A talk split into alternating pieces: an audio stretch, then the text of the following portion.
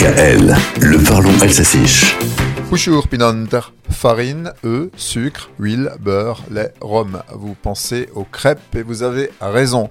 Hit, mormor, ayer, cuera. Nous allons faire des crêpes. Personnellement, je dis fona cuera, qui renvoie à la poêle, Mais on peut aussi cuire sa crêpe sur la plaque, sayer cuera isa. Le professionnel de la crêpe devient ayer cuera. Si nous célébrons la crêpe aujourd'hui, c'est parce que nous sommes le 2 février, jour de la chandeleur, Yartmas, la fête des chandelles. D'une fête païenne et latine, on a créé une fête religieuse. C'est d'ailleurs une solennité importante chez les orthodoxes. Les chrétiens commémorent la présentation de Jésus au temple. Nous sommes 40 jours après Noël et la crêpe symbolise le retour de la lumière. On a Liart dans Liartmas.